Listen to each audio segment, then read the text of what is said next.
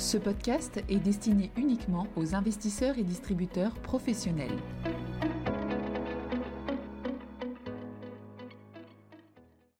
Bonjour à tous, aujourd'hui nous allons parler de télétravail et de prix de l'immobilier. Nous avions déjà évoqué dans ce podcast les implications économiques de la hausse du recours au télétravail, notamment en ce qui concerne la productivité, mais nous allons aujourd'hui nous focaliser sur les implications pour le marché immobilier. Tout le monde ou presque a l'intuition qu'avec le télétravail, un certain nombre de personnes a quitté les grandes agglomérations pour aller vivre dans de plus petites villes, et que cela a propulsé les prix immobiliers hors des grandes agglomérations. Si on prend le cas de la France, les chiffres de l'INSEE indiquent que le prix moyen des appartements à Paris a à peine bougé entre le début 2020 et le début 2022, alors qu'il a augmenté de plus de 8% en Ile-de-France hors Paris et de 15% en province. Un peu comme s'il y avait eu un changement de dynamique par rapport aux années précédentes. On sent donc bien que le télétravail a joué sur les prix immobiliers de façon différenciée selon les zones, mais l'une des questions qu'on peut se poser est celle de l'impact global sur les prix immobiliers. Se trouve qu'une étude de la Fed de San Francisco a effectué ce travail dans le cas des États-Unis. Ces deux auteurs ont travaillé sur 895 zones géographiques d'au moins 10 000 habitants, ce qui couvre une très grande partie des États-Unis. Ils ont récupéré pour chaque zone l'évolution de la part des employés pratiquant le télétravail en permanence. Au niveau national, cette proportion est passée d'environ 5% avant la pandémie à plus de 16% en 2020. Ils ont également récupéré pour chaque zone la migration nette de population, c'est-à-dire le solde de la population qui a emménagé dans la zone et de la population qui a quitté la zone. Et enfin, ils ont aussi récupéré pour chaque zone l'évolution des prix immobiliers calculés par la société Zillow, et pour un échantillon un peu plus restreint, l'évolution des loyers calculés par la société Apartment List. Un premier point de l'étude montre que la part du recours au télétravail avant la pandémie est fortement corrélée à l'augmentation du recours au télétravail pendant la pandémie.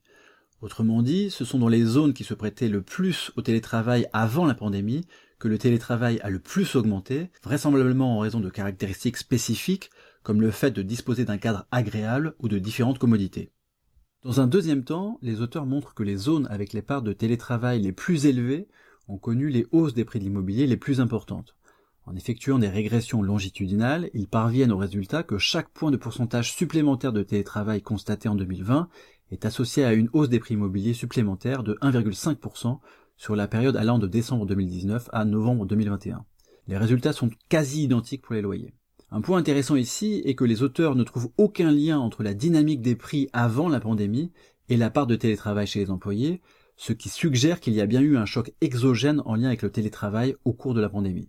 Toutefois, comme l'indiquent les auteurs, il est difficile d'extrapoler ce que représentent ces résultats au niveau national, car la pression haussière sur les prix créés par des ménages qui arrivent dans une zone pour y télétravailler peut être associée à une pression baissière sur les prix dans la zone qu'ils viennent de quitter.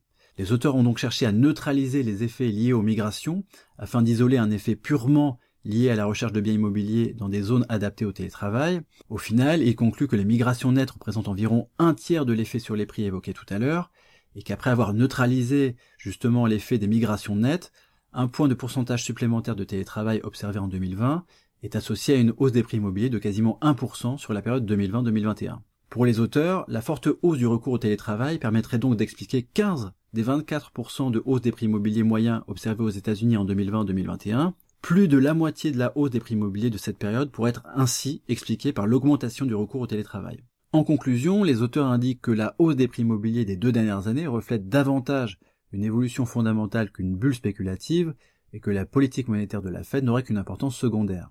Ils émettent également l'hypothèse que l'évolution future des prix immobiliers dépendra beaucoup de l'évolution du télétravail. Si le télétravail périclite, on pourrait imaginer une annulation du phénomène observé, mais s'il persiste et se renforce, l'effet sur les prix immobiliers et donc sur l'inflation serait encore plus fort. C'est donc un sujet que les banques centrales aussi doivent prendre très au sérieux. Merci de votre écoute et à bientôt. Communication promotionnelle non contractuelle les commentaires et analyses reflètent l'opinion de CPRAM sur les marchés et leur évolution en fonction des informations connues à ce jour. Du fait de leur simplification, les informations données dans ce podcast sont inévitablement partielles ou incomplètes.